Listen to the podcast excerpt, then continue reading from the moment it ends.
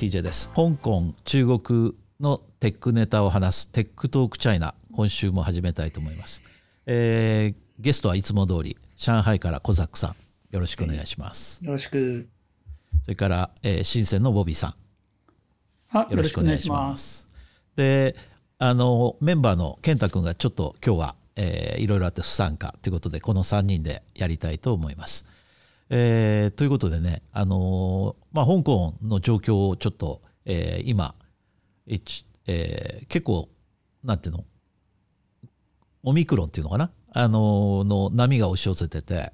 連日ね本当6,000人7,000人の新規感染者があの増えてきてるってことで、あの、私の家の近所とかでも、えー、ここのビルが感染者が出ましたっていうのがまあ報告されてその Google マップなんか見ても相当数、えー、家の周辺でも何軒もそういうビルがあるって感じで。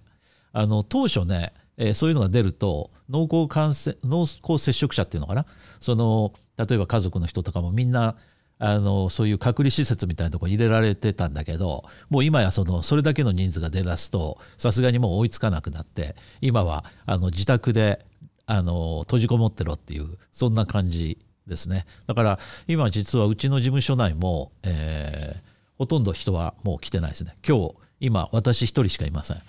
でみんな家で電話を受けたりっていう、えー、もういわゆるワークフロムホームっていう感じになってますね。上海なんかどうですか？上海はそんなにかん昨日無症状感染者が1人か2人か出たぐらいで、うん、まああんまり広がってないですけど、あの近く蘇州とかはかなり感染者出てて、はい、浙江省と上海の間の行き来してる人たちが注意されたりしてるみたいですね。あなるほど。うん、深センはどうです？深センは、ポツポツ出てますね。えー、多分多くて日に一桁台だと思うので、香港とは 3桁ぐらい違うと思うんですけど、うん、ただあえっと、まあ、行政の方は結構真剣に対応を始めまた対応を始めていて、うん、先週末になんだ、えー、新鮮居住民全員検査しろっていう指示が出たみたいで僕のあの、まあ、マンションのなんかこうあのなんていうんですかね。こう住民用のこのグループチャットが WeChat であるんですけどそこであの、えー、すぐに PCR 検査に行けというなんかこうまあ、えー、いわゆる区の居住区の、えー、多分行,、ま、行政の末端だと思うんですけど、まあ、そこからのお達しのあの文書がペタって貼られてましてこの数日激寒くて雨も降ってたんで外出出てなかったんですけど今日はオフィスに来るのに、えー、途中で歩いて5分ぐらいのところにある居住区で PCR 検査してきました。うんなるほど。いや香港もねあのここへ来て3月に、えー、国国民っていうのかな？香港の人市民全員あの PCR 検査を一度するっていう3回やるとかそんな話になってますね。だから香港はやっぱりかなりあの、まあ、今までゼロコロナやってたってこともあるだろうしやっぱりそのみんなの気持ちが相当緩んでたってこともあって一気にこう数が増えてるんでここへ来てちょっと緊張感が増してますね。ゼロから3桁っていうのはかなり大きなあれですよね。違いですよね。ね。うん、いやちょっとあの3桁っていうか4桁？今1000人台だから1000人台って何桁っていうの ?4 桁 ?1000 人台は03つで3桁じゃないですか。03つだけどその前にあるから4桁っていうんじゃないの？どうなんだろう？小作さんどうなんですか？そうですよね。4桁かな。それはやっぱり。うん。でやっぱり4桁だよね。なんかちょっと、でも、あの、同じようにゼロコロナ政策ずっとしてたんで、ちょっと明日、明日は、ね、大陸も同じようなことが起こり、起こり得るんで、ね、ちょっと怖いですよね。そうですね。やっぱりこのゼロコロナに対してこのオミクロンっていうのはちょっとその感染の感染力の強さがやっぱりかなりすごいっていう気はしますね。だから、うん、ちょっともうゼロコロナの対応って、えー、無理なんじゃないかなと思い出してますね。そうですね。欧米みたいにね、もうウィズコロナで解放していくんだって、日本とかはなれるかもしれないですけど、中国国内はいきなりそこに持っていくのが難しそうで、ね、どうなるんでしょうね、この先ね。いやちょっと今までのゼロからそのウィズコロナに持っていくとは、急にはね、うん、ちょっといけないですよね。ねで、まあ、中国はやっぱりその国の力が強いんで一気にその、えー、ビル閉鎖とか地域閉鎖とかそれからすごい勢いでの検査をやるってことはできると思うんですけどやっぱ香港そこまでの力がないんで、うん、やっぱりその同じふうにあのゼロコロナを今もやろうとしてますけどやる時に中国ほど圧倒的な力でこうできないと思うんですよね。で実際その今あのまあ本当か嘘かちょっと僕もその分かんないけども中国からそのヘルプが香港に来てるっていうような記事も読んだりするんでやっぱり中国はその辺あの経験がもうかなり豊富ですよね。それがあって香港でやっぱりその例えば以前ボビーさんとかから教えてもらったんだと思うんだけどあの検体を検査するにしても数十人の検体を一気にその検査するっていうようなそういうやり方をやっぱり中国のノウハウっていうのをこう香港に持ってきてるような気はするんですよね。まあ、だからとはいうもののなかなか追いつけないような気がしますけどね。どうなんでしょう？検査10人単位ですよね、うん、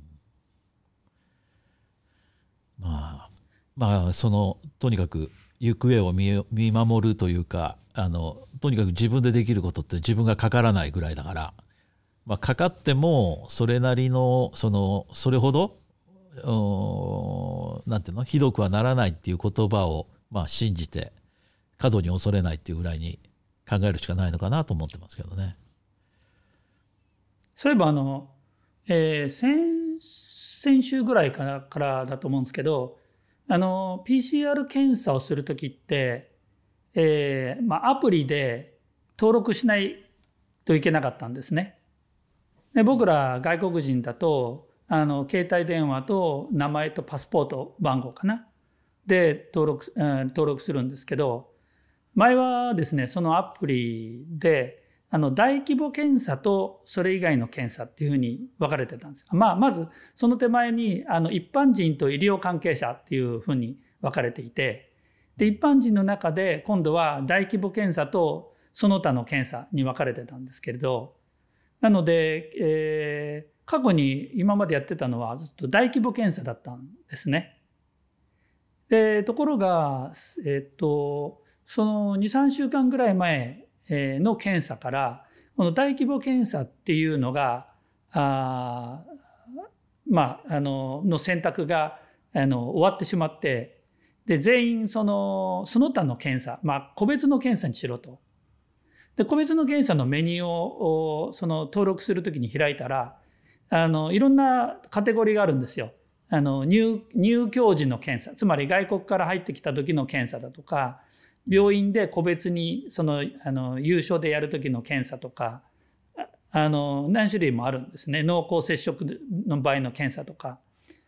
ていうのがあってまあそのすごく下の方にまあその今まで大規模検査に割り振られていたまあこの地域の一般的な検査みたいなのがあって、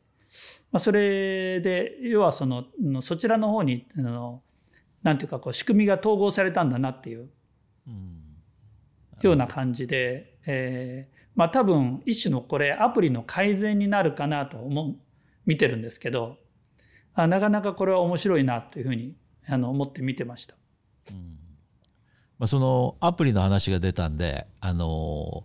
前回今このネタ出しで小ザックさんが書いておられたリンクが一件あったんですねニュースが。で非常にちょっと内容としては衝撃的だな僕自身ねと思ったんだけどその、えーまあ、英文だったんだけど、えー、要するに今回のその、えー、ヘルスコードっていうアプリをさらに、え、強化して、えー、その実際のそのヘルスコード以上のことを調査するっていうようなそんな感じに読めたんだけど 小崎さんどう思われました？ニューヨーク・タイムズの記事ですね。あれはちょっと衝撃的ですね。あれはあの要はあの健康コードが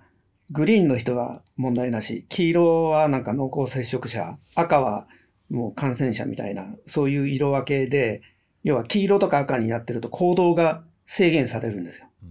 で、まあそれは当然コロナ対策としてそういう仕組みが作られてるんですが、それをね、えー、どうも体制、体制側というか政府側が利用して、あの、あまり政府的に見て好ましくない人物の行動を制限するのに使ったんじゃないかっていう記事だったんですよね。なんかあの、人権派、いわゆる人権派弁護士と呼ばれる人は、まあね、共産党に対する、敵対する側の人で、その人を、の移動を制限するために、どうもその健康行動、全くあの危険地域とか本人全くコロナと、コロナ感染者と接触していないのに、その、その行動が赤になってしまったと。で、そのために、えー、これ空港だったのか、新幹線の駅だったのかちょっとわかんないですけど、えー、要はそこの街から出られない状態になってしまったと。で、本人曰く、そんなコロナ感染者と接触したこともないし、えー、そんな地域、自分の住んでる地域全くそういう感染者出てないところなんで、これはどうも体制側が、え、その個人を標的として赤くしたんだろうという話がニューヨーク・タイムズに取り上げられてたと。そういう話ですね。うん、いやちょっと、まあ、かなり長い記事だったんでちょっとリンク貼っときますけど、まあ、まさにねその人権派弁護士が行動制限がその本来のその、えー、メディアをあ使ったことによってとかそういうんではなくて、えー、表面的には健康行動で、えー、行動制限されるようにしてしまったと。要するに本来あるべき、えー、機能と違うことで使ってるっていうことでちょっと空恐ろしさを感じるようなニュースだったですね。まああのあのとりあえずその実際にやったかどうかとか、うん、そのそのやったことにやったことについての是非っていうのはとりあえずこっちへ置いといてあのアプリの開発側サポート側から見るとその特定の何て言うんでしょうね、えー、人間のデータをその例えば、えー、まあ100万とか1,000万とかの中から、まあ、引っ張り出してきてその特定のデータだけ、まあ、裏側でこのエディット画面開いてステータスをあのマニュアルでオンにするっていうのは技術的にはできないことはないと思いますね。ただしその人の携帯番号あるいはあの身分証番号というのがあ、まあ、ピンポイントで分からなきゃいけないということなんですが、まあ、そういうまあまあ例えば警察っていうかそう、まあ、地方の行政に目つけられてるようなそういう、まあ、政治的に目をつけられてるような人というのは当然まあ、そういったプライベート情報は、まあ、あのお上が持ってますからできないことはないということなんですけれども、えー、一方でですね、えー、今の話で若干なんだろうなこう違和感があるのは、うん、そういう人って要はそのもうあの分かるわけですよね。自分がもしもし行政からそういうふうな形であの目をつけられてる場合っていうことは。で、えー、まあその携帯電話の SIM カードっていうのは要はその本人じゃなきゃ必ずその本人が利用できないってわけじゃなくて僕ら外国人ってたまにそのあの中国のスタッフとかに本人登録してもらったやつを借りたりあのやってもらって使ってたりとかあるじゃないですか。なので、えー、まあそのあのこっちでチェンカンマーっていうんですかねその、えー、緑黄色赤になるあのスマホのアプリってスマホの移動をトラッキングしてるんですけどまあ、1台家にバックアップのスマホを置いといて、えー、あるいはスマあの SIM カードを差し替えることによって、えー、本人が普段使っているもの以外のおその、えー、情報をあのスマホに表示させる。つまりそれは行政があのあの認識しているその当事者以外のものを使ってあのこう、まあ、チェックポイントですよね、えー、新幹線とか空港の出入り口みたいな。あところをパスするって。あれ別にあのスマホの画面を見せることによって、えー、本人認証とかってしてないですから。単に画面をチェックして色チェックしてるだけなんで、まあ、それはその何て言うか、えー、今の記事はやっやろうと思えば行政側はできないことはないけど今度やられる側もそういう画面って事前にチェックして見れるわけだから対策も十分取れるわけで、うんうん、まあそういったことがお互いにできるだろうっていうのが。まあ、それはうん、それはでも、まあ対策を取ると、そこは明らかにあの、何、犯罪になってしまうんで、拘束される理由を作ってしまいますよね。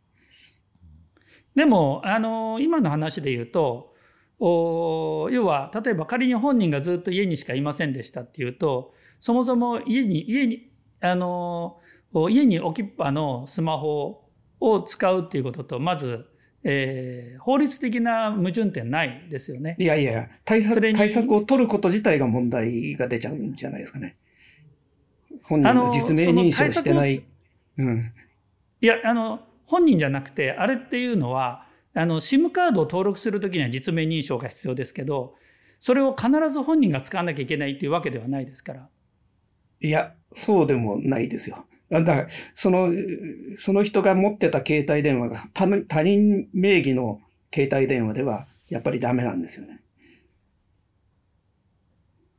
うん、そうなのかな。うん。まあ、本来的にはそうであるべきだよね。うん、あの実名認証の目的からすれば、うん、目的考えるとね、う。ん、何のためにじゃあ人のやつ使っていいのっていう話になるしそれからそもそもその、えー、今回のまああの本当か嘘か分かんないしその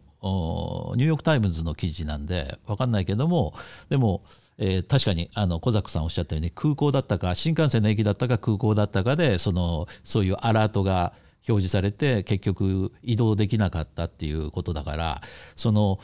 行く時には必ずあれ自分の、えー、身分証明書のちゃんと入ったものでないと切符も購入できないですよね中国だと。うん、そうですね。そう、ただね、うん、あの、うん、えっ、ー、と、切符買う場所、あるいはその改札場所と、そのチェックポイントって違うんですね。うん、チェックポイントって大概、あの、あのビルの入り口とか。うん、だから、そこではあの今の議論っていうのは、あのボビーさんの議論はそれをすり抜けるってことは容易ですよっていう話とそれからあの小崎さんがおっしゃってるのはそもそもそのすり抜けることをすること自体は非常にグレーなゾーンに入ってもしかするとそれが元で、えー、身体的拘束を受ける可能性だってあのいろいろあってできるんだからそれはやるべきじゃないよっていう話の差があるんじゃないかな。まあやるべきかどうかって言えばそれはあのあんま望ましくはないですけどね。うん望ましくないっていうか非常に際どい行為だよね、それって。多分捕まりますよね、分かればね。分かればというか、きっとその本人が見られてるでしょうからね。うん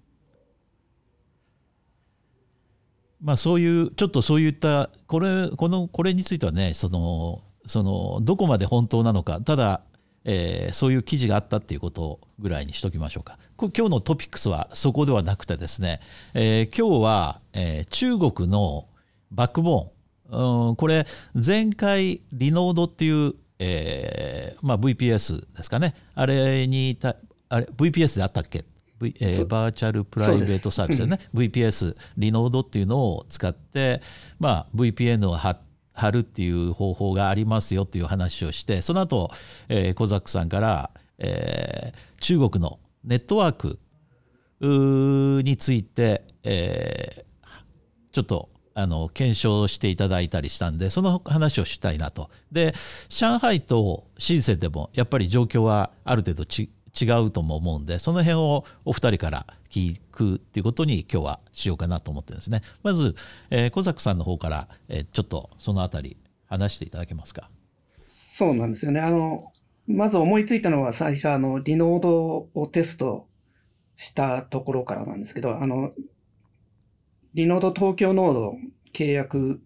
あの、立ち上げまして、上海、上海からテストしてみたんですけどね、全くスピードが出なかったんですよね。うん、で、まあそこから思いついて、あ、そういえばいろいろネットワークのバックボーンの相性というかね、みたいなのが、あまあ日本でもあるでしょうし、中国国内は顕著にそれが昔はありましたと。いう話を思いついたので、ここでちょっと取り上げてみようかなと。で、はい、ちょっと私の経験なんでね、あの、少々古い経験に基づいた話なんで、今現在、ま、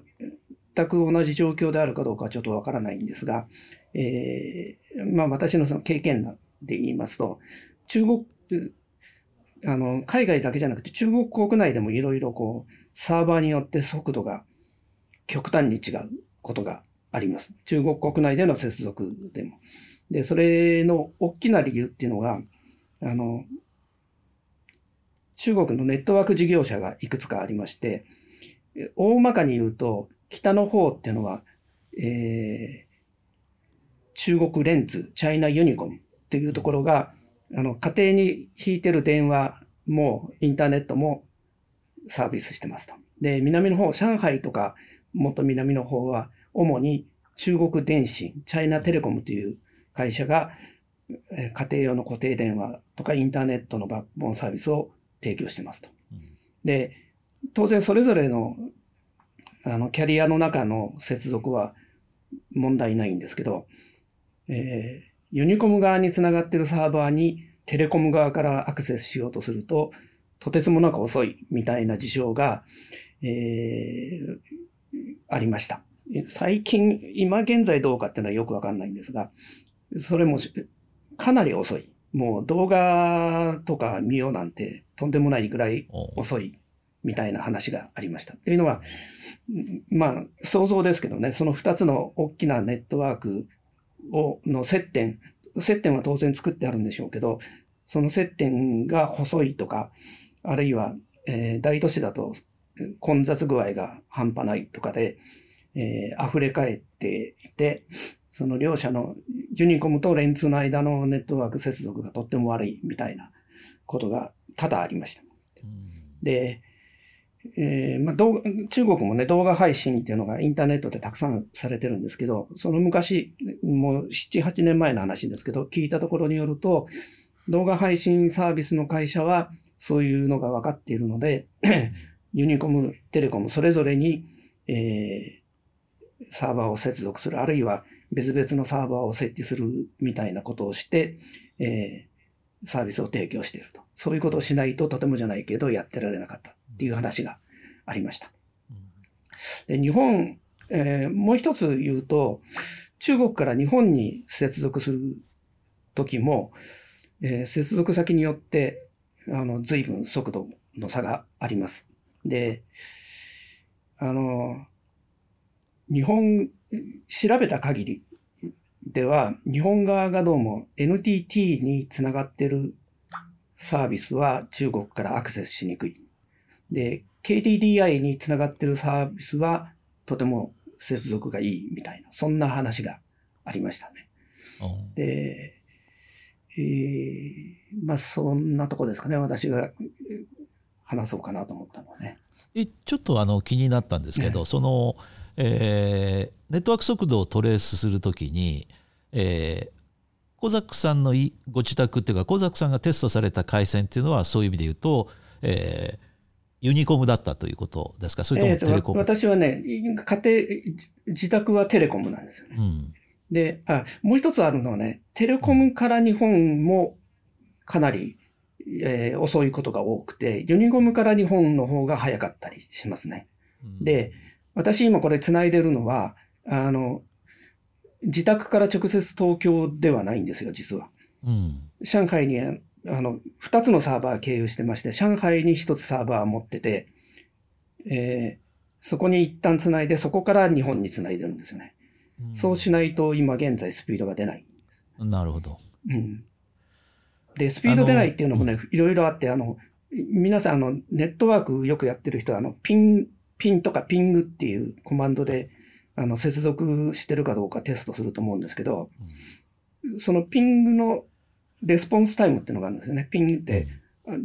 目的のサーバーに、あのちっちゃなデータを送って帰ってくるまでのスピードを表示できるんですけど、そのスピードがね、そんなに悪くないんですよね。大抵。大抵の場合。で、実際にあのファイルのコピーとか大きなデータを流そうとすると、あの、流れなくなる。うん、そういう感じ、そういう現象なんですよね。なるほど。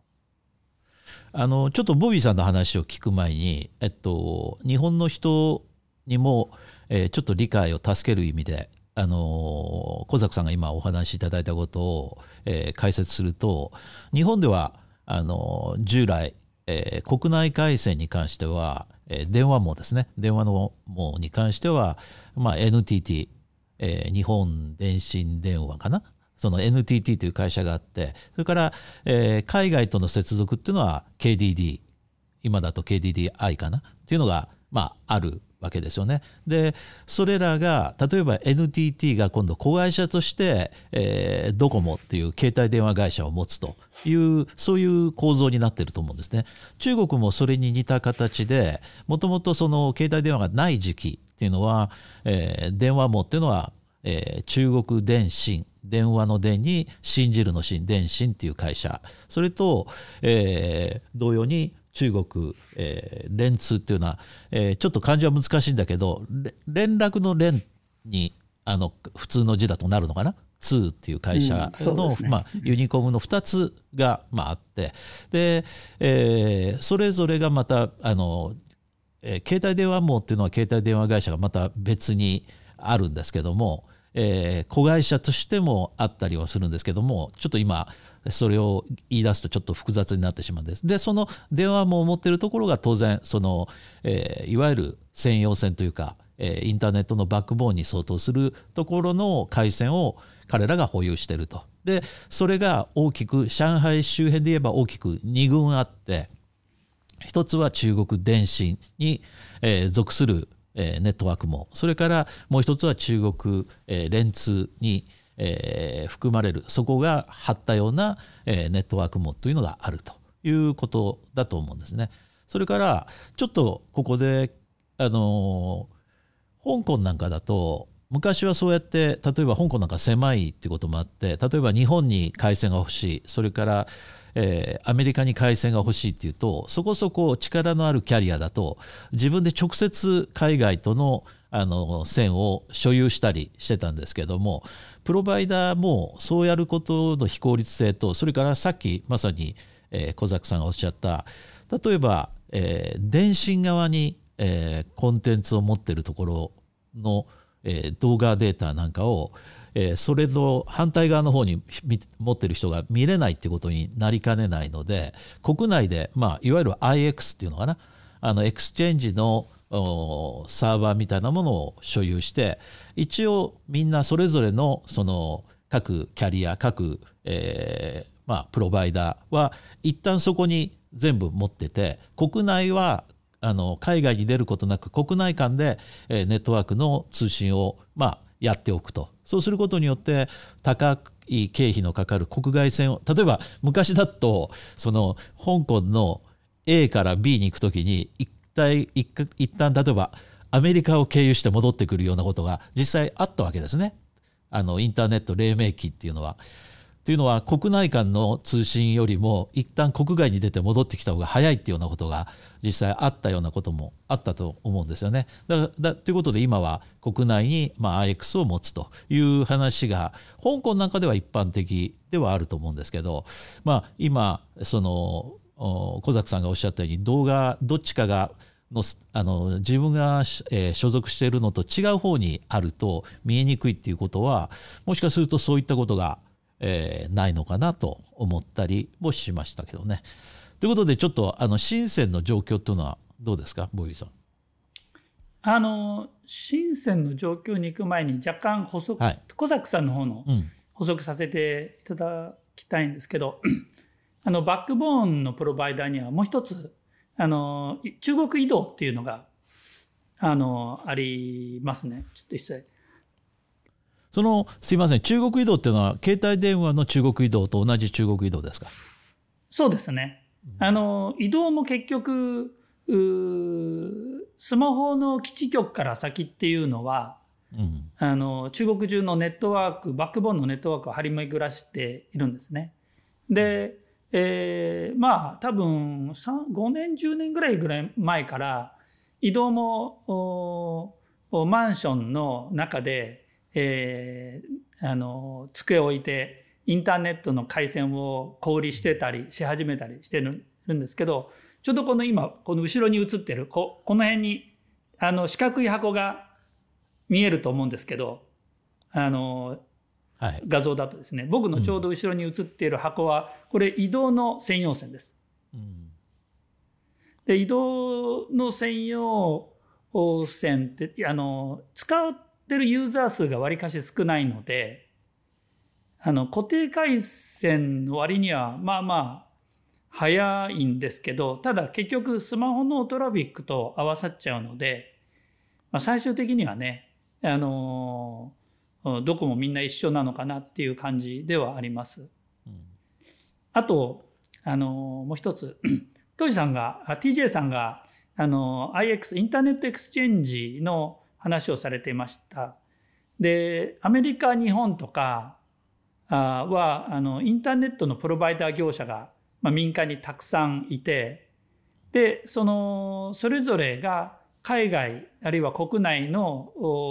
トラフィックを処理するときに、まあ、基本的にあの、えー、先ほど言われてたように初期には一つのプロバイダーがあのあのそれぞれみんなこう、えー、日本だったらアメリカのプロバイダーと契約して海底ケーブルの回線を買ってたわけですね。なんであの異なるプロバイダー間のトラフィックっていうのはアメリカ経由っていう、まあ、アメリカがハブになるっていう状況だったんですけど、まあ、それだと非常に、まあ、もったいお金がもったいないと、かいあのえー、海外インターネット線ってすごく高いですのでそれでまああの国内のトラフィックは国内で処理しようということで、まあ、あのインターネットプロバイダーとかが集まって政府のこう運営の下っていうのかな、まあ、あのこうお墨付きの下で、えー、インターネットエクスチェンジの組織とかができたと思うんですね。うん、ところがあの中国はインターネットプロバイダーインターネットプロバイダーって基本的にはあの先ほど言った電信とかレントンとか移動とかっていういわゆるその超大きな会社キャリアしかないんです、ね、全部政府の国営企業ですよね基本的には。まあそういうようなもんですよね。うん、はい、だあのなので、えー、要はそのインターネットプロバイダーが民間でうぞうむぞうたくさんあるとそういう国内トラフィックの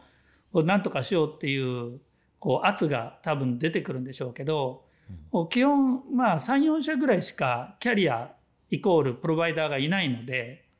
えーまあ、お互いになんていうかこうあの他人あのよその業者とつなぐ時にはこうゲートウェイを使って、えー、いるっていう状況だと思いますね。うん、でおそらく例えばあ深センのレントンから深センのお、えー、電信にあのえー、の人に何かを例えば送ろうとした場合でも、えー、多分、えー、北京とかどっかあの辺の、えーえー、ゲートウェイ通って、えー、よその、えー、別のプロプロバイ,、えー、プロプロバイダーの、えー、回線に入っていくっていう、まあ、そういうような非常に非効率な状態が割と続いている状況があるので、まあ、大手の例えばサービス業者タオバオさんとか WeChat さんとかそういうとこはあの自分のところのデータセンターに、えー、さっき言った2社とか3社の大手の回線を自分で引っ張ってきてそれぞれの回線、えー、につないでるっていうようなことをしてるんじゃないかっていうふうに聞いてます。まあ当然そうしないとねあの速度に差が出るっていうのはあの大きな大手のそのコンテンツプロバイダーは当然解消してますよね、まあ、コンテンツデリバリーネットワークっていうの CDN とかいっぱいそういったことを使ってるとは思いますよね。うん、で、えー、次にあの深センの話なんですけどえー、とまあ深センの、まあ、市内と郊外で、まあ、結構あのうちの,、まああのまあ、僕らのお仕事をやってるお客さんの専用回線をつないで香港の、まあ、お客さんの香港のヘッドオフィスとあの、まあ、ルーター間で VPN 接続して、えー、業務用のアプリを走らせたり、まあ、そういったことのサポートを、まあ、結構、まあ、この、えー、15年ぐらいやっているんですけどまあ深セン市内はそんなに大きな問題っていうのはないんですけど、えっ、ー、と郊外ですね。倉庫と倉庫があったり工場街があるようなあのところっていうのはまああの結構トラブルが多くてですねえー、まあこれってちょっとあの大きな話じゃなくてすごく小さな話になってしまうんですけど、まあ、お客さんでこういわゆるあの専用線使ってバックボーンにつないでるようなところで、まあ、いろんなトラブルが起きていて、まあ、非常にこう、えー、よくあるのはですねあのビルの回線の引きあの引き込み口のパッパッチパネルってあるんですけどそこでよくですねあの勝手に間違えてあのよその回線をいじってしまってある日突然切れたと。で調べてみたらこのあのパッチのところで、えー、外されていたととかですねあるいはある日突然 IP アドレスが変わっていてあのよその人のよその会社のあのインターネット回線と変わっていたとかですねだから回線は動いてるんだけど IP アドレスが違ってるのであの VPN とかが動かないんですよ。でローカルのインターネットはできるんだけど あの VPN が使えないみたいなことが起きたりあとですねあの、まあ、この深センの郊外で元蘭っていうその最近地下鉄が通ったばっかりで、えー、すごく大きなその発展を遂げている郊外エリアがあるんですけどあのーまあ、ここあの元蘭って確かあの、えー、すごい大きなゴルフ場？72コースぐらい72ホールぐらいある。あれじゃなかったっけ？あそうですね。ジャンボ尾崎さんが設計したとかっていうミッションヒルズっていう。あミッションヒルズ。そうそうそうそう。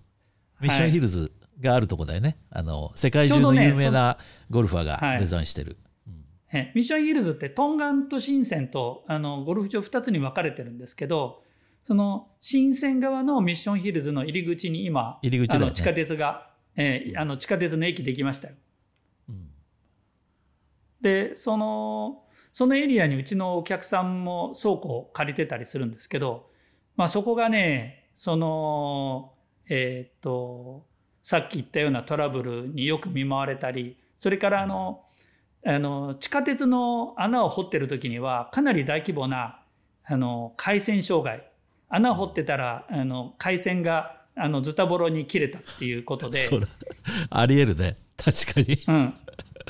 復旧に1週間ぐらいかかってめちゃくちゃお客お客さんに怒られたこともありましたしそれがねえっ、ー、とね23年の間にね2回か3回ありましたね。あはい、で、えー、さもありなって感じだね。はい、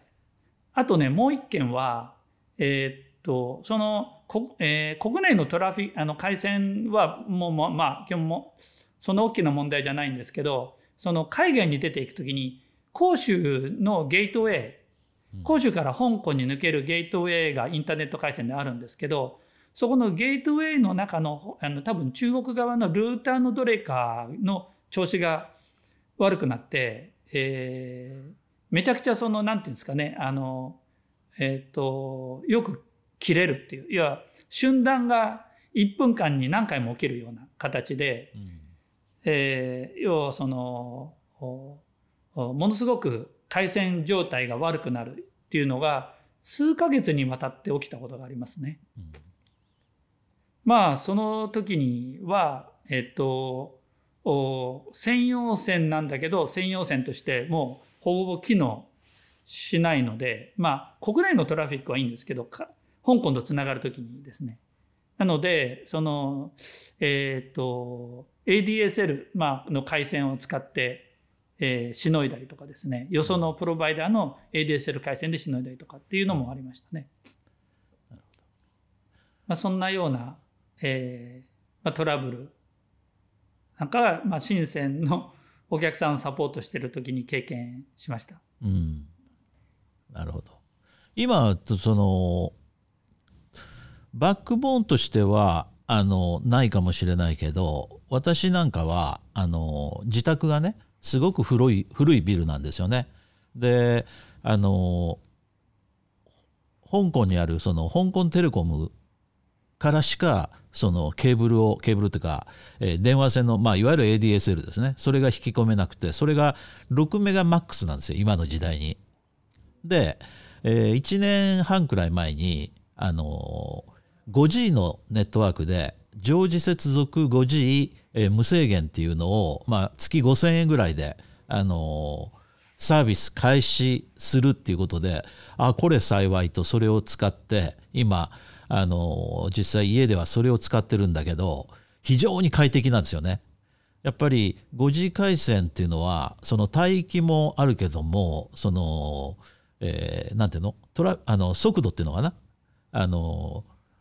レスポンスも非常に 5G っていうのはいいってこともあると思うんだけど、えー、快適に使えてるんだけど中国なんかはやっぱりその国土がまあ広い。それからその、えー、拠点拠点の間もかなり離れてるってこともあるでしょうからそういう意味で言うとそういう無線ネットワークをバックボーンに使うとかそういったことないんですかね？あのあのバックボーンじゃなくていわゆるそのバックボーンとそれから例えばこの例えば今あの僕がいるオフィスとかのうん、あの業界用語でいうとこのラスト3マイルについて、えー、5G を使っっているのが増えてると思いますね。でそうですよね。うち,、えあのうちの今そのオフィスは中国移動と中国電信と2つのあのキャリアのあのインターネット線を入れてるんですけどテレコムの方、えー、テレコムの方の契約が確かね去年の夏ぐらいかな契約更新した時に今度から 5G の回線になりますって言われて、でもあのオフィスにはちゃんとあの、モデムあのこうあのファイバーケーブル引っ張ってきてその先にモデムつけてるんですよ。要するにビルへの引き込みを 5G でやってるんですね。うんまあ、それがリーズナブルですね。どうしても 5G のあの弱点としては室内へ電波が回り込みにくいってことあるんで例えばビルの屋上と、えー、そのえー、その、まあ、キャリアのそのビルとの間を、えー、空を見通せるような形で、えー、アンテナを張ってあとビル内に関してはその従来の方法で、えー、分配するっていうような感じが適してるように思うよね。そうですね。あのあとつい、えー、先月かな、えー、僕のアパートのインターネット線も契約更新したんですけどえー、次からあのあの今度は 5G だって言われてどこが 5G なんじゃって思って考えてみたら、なるほどこのビルの引き込みが 5G なんだと。あのちなみに私がさっき言ったあれはうちの家の中に 5G のその、えー、なんて言うんだっけ？そのターミナルみたいなものを置くんで、やっぱりその窓に近い方がその通信状況としては良くなる。香港もあのそのキャリアのアンテナがあるだろうと思う方向に窓の方を向けた方が通信状態良くなるんで、うん、やっぱりそこはあのうちは、えー、各家まで逆に言うとそのとにかくうちのボトルネックっていうのはビルが古すぎて昔々に引いた電話線以上もう引けないっていう問題があるんでねまあ各家庭が今それを引っ張ってる何軒かそういう家があるみたいに見えますねなんとなくその、えー、香港テレコムがめちゃめちゃ売り込んでるんですよ。各家庭にやってないとこには必ずあの名刺が貼ってあるんで早くやれっていうことじゃないかなと思うんだけど我が家そんな感じですね。なるほど。あのうちのあの日本の、えーとえー、家がですね、まあ、横須賀にあるんですけどそこはソフトバンクの、えーとね、4G のあのルーターをあのインターネットで使っていてそれはもう、まあ、あのなんていうかこう長方ちょっとあの縦長の箱みたいなルーターでそれでまああのな多分中に SIM が入っていてであと中に ADSL のルーターも機能も入っているっていう感じで,、まあ、であのコンセントに挿せばどこででも使えるっていう。うちはね、まあ、ちょっと違うんですよ実は。それは非常に魅力的であのまあ、ちょっと話それちゃうんだけど、あのソフトバンクのなんとかかんとかエアーっていうやつでそういうのを見たことあるんですよね日本でやってるの。で、はい、うちはねあのその端末と既存の電話回線とがなんかリンクされてるんですよ。どういうことかっていうとその 5G の無制限なので、えー、無制限のそのデバイスを持ってどっか移動されると困っちゃうわけですよね。うん、あのキャリアとしては。っていうのは今香港でまだ 5G の無制限使用っていうそのサービスって始まってないわけですよね。だからそのそれは家にまで来てる固定電話回線の電話回線と何かあの無理やりくっつけてあってその回線のあれを離れちゃうと、えー、通信ができないようにあのセットされてますね。まああの提供する側はそれは考えるでしょうね。そうそうそうそう、当然そうだよね。そうじゃないとあのそれ持っていろんなとこ行ったらどこでもここでもね無制限ってなやられたらたまんないよね。そうですね。うん。どうですか小崎さん今ここまで聞かれて。いや、いろいろ面白いですね。あの、うん、最初のあの、香港のインターネット、IX、うん、以前の話みたいなのは、面白いですね。そんなことがあったんですね。えー、やっぱりね、あの、えー、確かね、僕もはっきり覚えてないんだけど、あの、やっぱりそういう混乱してまだ IX がないような時期に、うんえー、アジアのバックボーンをあの日本にできるだけ多くつなぎたいと。当然その時ってその1990年の中頃ですよね。っていうのはあのみんなアメリカセントリックで、うん、あのどこがアメリカに何メガの回線を持ってるっていうのがもう、うん、そのプロバイダーとしての売りだった時期があるわけですよね。でそこで、えー、日本の業者があのどこだったかな？ボビーさん覚えてます？アジアなんとかかんとかって言って、えー、いや覚えてないですね。覚えてないですか？あの回線をアジあの日本とつないでくれと。日本をそのアジアのハブにしようと。いうようなことで、うん、えー、結構ねホテルにまであのホテル借り切ってプロバイダーとか関連の業者さんなんかを集めて講演会をやって。で、えー、非常に安く提供するからあの日本につないでほしいと。でアジア間の通信っていうのはそこを経由しようするようにしようよっていうそういう動きがあったのを覚えてますね。なんていう名前だあなんかアジアなんとかかんとかだったと思うんだけどね。あまあ、それがあまり今も聞いてないってことはそれほどうまくいかなかったのかなと思うんだけど。いや、面白いですね。香港国内でつながってない。外に一回海外でも今はもう、あの、まず、やっぱコストを下げる意味でも、例えば、あのうちなんかもプロバイダーやってるわけですけど、プロバイダーの思惑としては、えー、一回 IX につないどけばあの国内のトラフィックはそこで解消できるし、えー、ということでまあ IX に一回つなぐっていうのが一番安価にそれなりのバックボーンの品質を高められるっていうメリットがありますからね。ただ我々のようなそのコンテンツ消費するコンテンツの先っぽが全部日本っていう場合にはまあ、あんまり関係ない。そうそうあんまり関係なくなっちゃう。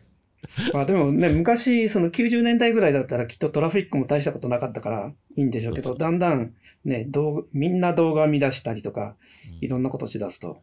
全部ね、海底ケーブル通ってたんじゃやってられないですよね。そうですよね。うん、面白いです。あとあの、えー、何でしたっけ、サーバーがいろんな回線えー、中国国内のサーバーがいろんなキャリアつないでるっていうのは、実際にね、私、あの、確認したことがあるんですよね。あの、うん、国内、中国国内で VPS を借りてるんですけど、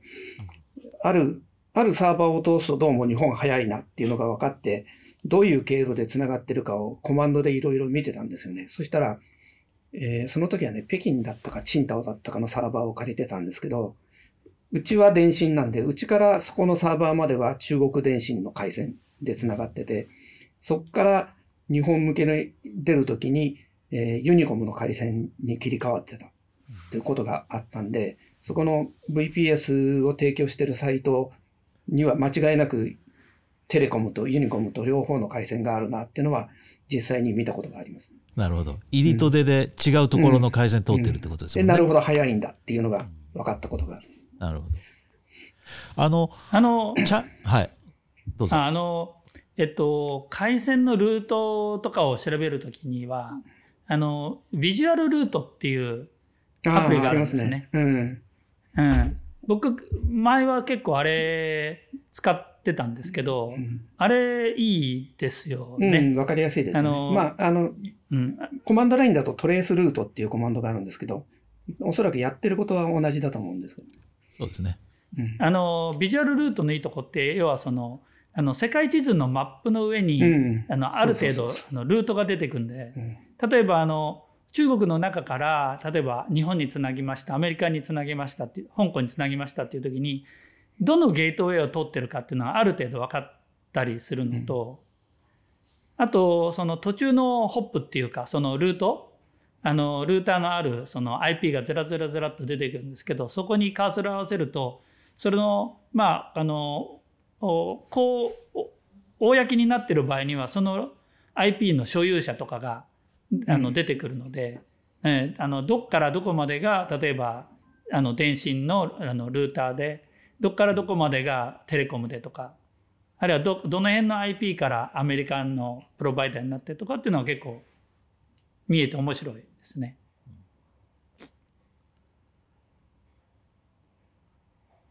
今ねちょっとその、それさっきのあのあれを整理する意味でねあのレンツっていうのはあの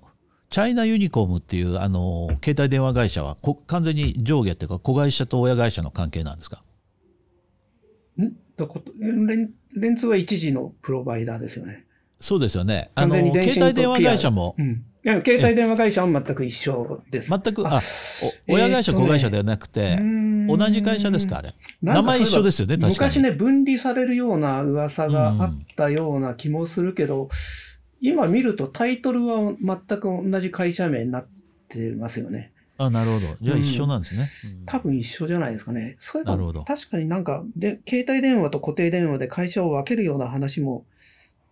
あったような気はしますけど、どうなったか覚えてないですね。あので逆に電信、うん、中国電信っていうのはあの僕らがもう1990年代に中国によく行っててその頃はまだインターネットっていうよりもその固定回線を、えー、各企業間例えば香港の、うん、まあ、本社というか香港の店と店っていうか会社とそれから中国の工場と、えー、固定のその専用回線でつなぐときに中国電信にお願いするっていう形でまあ僕らにしてみれば日本でいう NTT イコール中国電信という、そういう位置づけだったと思うんだけどそこが、えー、ティンデンシーっていうあの 64K のあの携帯電話あのあれなんて言うんでしたっけ？あのすごい小さなあの小型の基地局を置いてそこで小型のあの、えー、電話をやりやり合うっていうの。を覚えてないですか？昔そういうのがあったの。はあどうなんだろう。あの日本で、えっと、日本でもあったんですよ。日本の技術がかなりあったと思うんですよね。あのえー、今やもうなくなっちゃったけど、えー、地下でもつながるっていうのがその売りであの駅の構内とかにその基地局っていうかその通信のその端末を置くとその中であのちゃんと電話が通じるんですよね。昔のあの、えー、GSM の時代の電話って地下鉄に入ると電話が通じないっていう時代がありましたよね。うん、でそれに対してそのテンデンシーっていうのはティンデンシーっていうあれなボビーさん覚えてない？いや覚えてないっす。あのほら中国でもお金がある人は GSM のその 2G の携帯電話を使ってお金がない人っていうか節約したい人はそれよりもちょっと小型の小さな携帯電話を使うの？覚えてないかピッチみたいなもんですか？え？あピッチピッチピッチ。そうそうそうそうそうピッチ。ピッチ。ありましたね中国、うん、シャオリントン、うん、うん、そうそうそうそうシャオリントンだシャオリントン。うんそうそうそうそうそれのことです、そうそうそうそれが言いたかった。はいはい。ええ。あのあれって多分同じようなその日本のピッチと似たような仕組みだったと思うし日本から結構香港なんかにもあのえー、普及のために人が来てたりもしてたんだけど、まあ、結局、えー、最終的には廃れてもあのネットワーク自体が停波してるとは思うんだけど中国電信って最初あれをやってたんですよね。なるほど。うん、携帯電話の免許が彼らは持ってなくてただその固定電話それから固定電話の古希みたいな扱いであのシャオレントンっていうのかな？あのそれを当時はやってたただ最近はもう中国電信もあの携帯キャリアですよね立派な。ですね。あのあの iPhone をそこで売ってるのを見たことあるんで、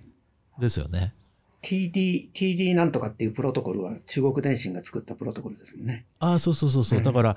その 4G の時に、あ、ごめんなさい、3G の時か。3G で、うん、えー、TDSCMA だったかな。TD、TD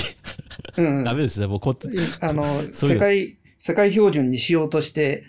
そうそうそう採用されなくて中国電信だけが使ってた 3G。ね。そう、それからあの、うん、中国移動も独自でしたよね。で、うん、あの、チャイナユニコムだけが世界標準。ああ、そっかそっか、中国移動が TD でしたね。そうそう、TD だったと思うんでね。中国電信は CDSM、CDMA を一緒 CDMA、そうだ、CDMA だよね。だから、あの日本でその当時の、その、えっと、au がちょっと特殊だったのと同じパターンだったと思う。そう。ですね。うん。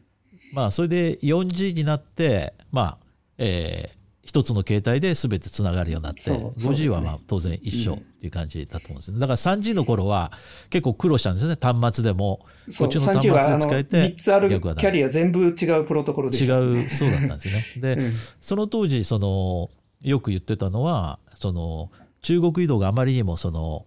えー、電話のキャリアとして、携帯電話キャリアとして大きすぎるから、あえてその、マイナーなものを中国移動に使わせて、うん、でその当時のユニコムがそのまだ携帯電話キャリアとしては力が弱かったんで世界標準のものを使わせるという形にしたと。うん、だからそのただ当時そのお金持ちの電話持ってるお金持ちの人っていうのはみんな中国移動でそもそもで携帯電話つない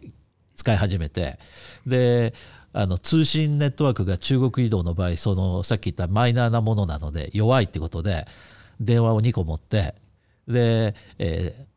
データネットワークに接続するときはそのユニコームを使って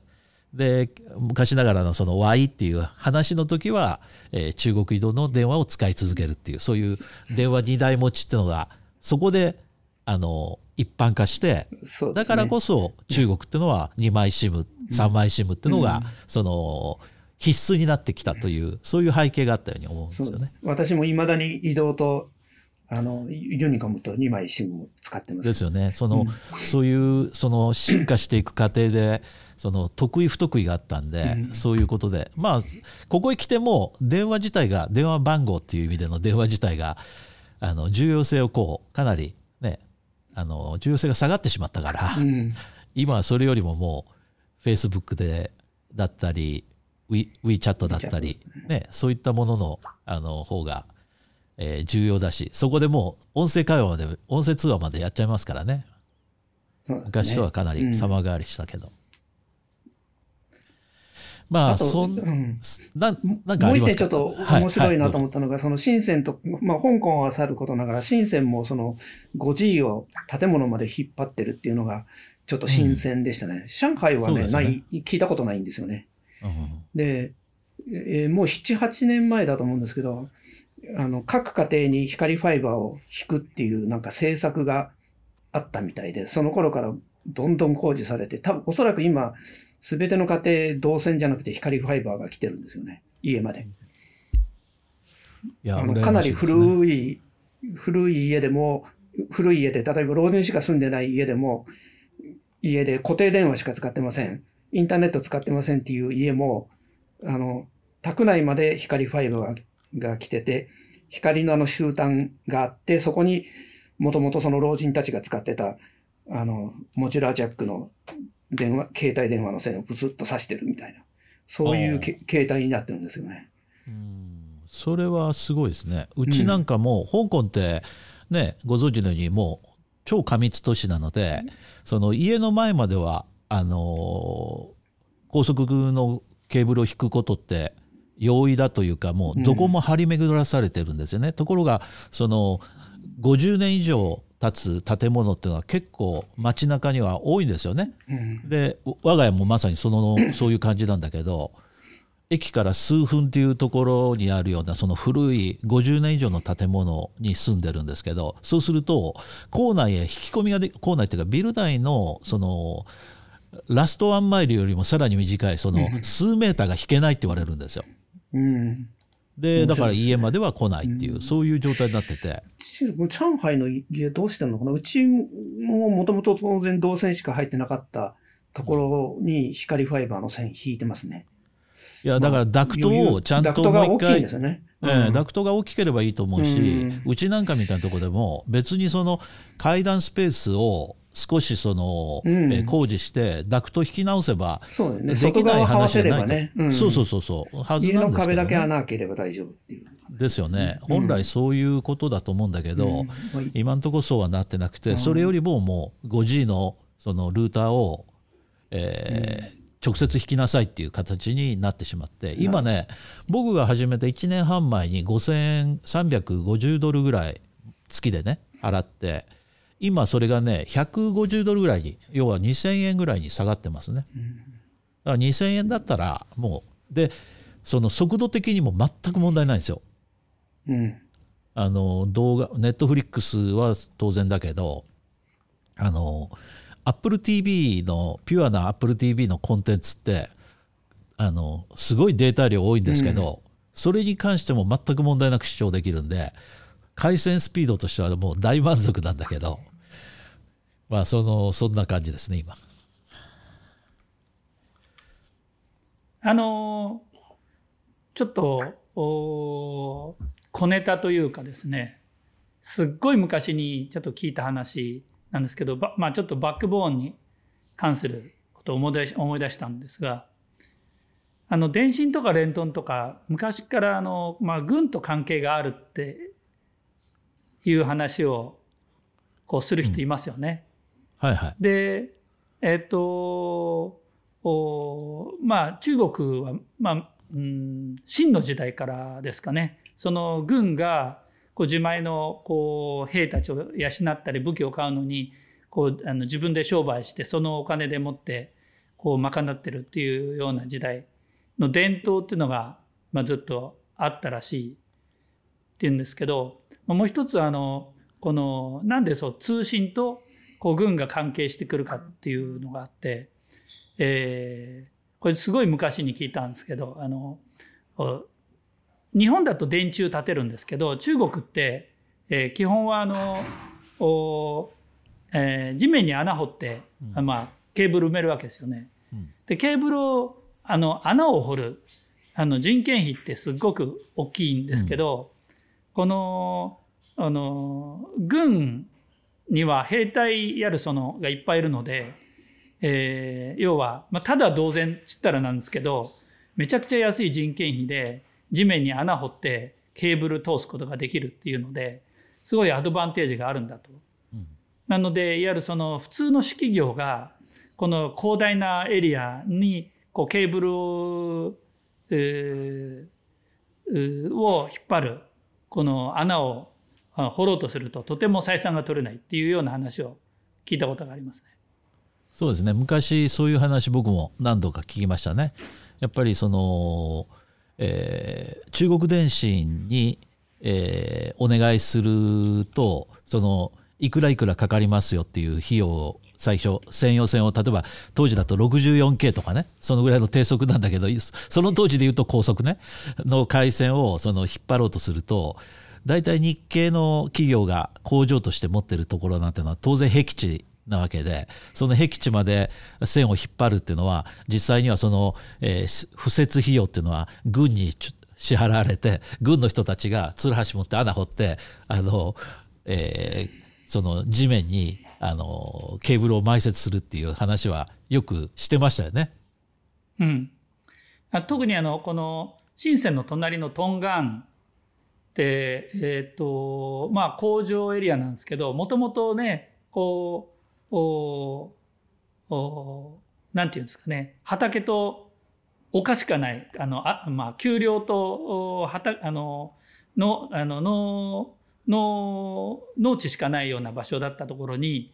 を開拓して工場工場用地に、ね、してたりするのでインフラがすごく弱かったんですよね。でまあそのインターネットの専用回線を引きたいとかっていうのはまあ外資系企業ぐらいしかないので日本とかを含めて。なので1990年代前半ぐらいによく直面したと思うんですけど工場にインターネットの専用線引きたいっていうと何ていうか何十万元とかあの初期費用でがかかって請求されまあこう見積もりが出てきて結局なんだって言ったらそのお工業工業用地のその入り口までこう線を通す費用っていうのが一番高くて。それ以降の人たちっていうのはその線使うから。そうそう。まあそうそそうそこから工場までの数百メーターとか数十メーターの溝なんでそんなに高くないっていうのを聞いたことがあります。よ,、まあ、よくそういうところ行く先々で言われてましたね。ただねちょっと今の話ちょっとあれだと思うのは90年のあの前半っていうのはインターネットをそういう形で引こうっていうところはあんまりなかったような気がするんだよね。その単に専用線として引いてでインターネット使うのはもう90年の中から2000年頃じゃない？でさらにそこから IPVPN っていうかインターネットのあの VPN を、まあ、日本とかあの各、えー、海外拠点につなぐっていうのが一般化したんじゃないのかな。だからそんな記憶があるけど。そうですね、うん、64K の専用線っていうと、うん、インターネットの世界まで落ちてくるって言ったらやっぱりそうですね。90年代の中盤か2000年代、ね、中盤か後半ですよね、うん、そうですね。だと思う、ね、あごめん間違えた。90年代の中盤はインターネットの黎明期だから2000年代ですね。おそらく2000年代の中盤ぐらいですかね。そうすると 64K の線を引っ張りたい。うん、どうでしょう？今日のところ他に何かありますか？僕の方からもう特にない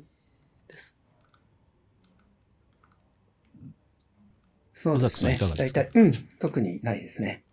うん、あのー、香港、ここ、えー、1週間ほどめちゃくちゃ寒いんですよ。深センも当然そのこそれほど離れてないから寒いよね。今日は9度5分、9.5度、うん、ですよね。10度を下回ってるんですよね。上海にとって10度下回るっていうのはしょっちゅうあると思うんですけど、上海はどうですか、今？大体同じぐらいの気温ですね、今ね。ですよね。だから上海とか、9度ぐらい。えー、日本とかとあんまり変わらないぐらいに香港とか深センが今寒くなってるということで、あのー、これってコロナに良くないんじゃないかなと思いますよね。だから、うん、うん、我々も気をつけますがお二人もぜひ気をつけてあのかからないように。年齢的に我々ってあのやばいって言われる層にもう位置づけられてますんでね。くれぐれもお気をつけください。はい。気をつけます。はい。ということで、今日はこのくらいにしましょうか。はい、ありがとうございました。はい、それではまた。はい、はい、ありがとうございました。さよなら。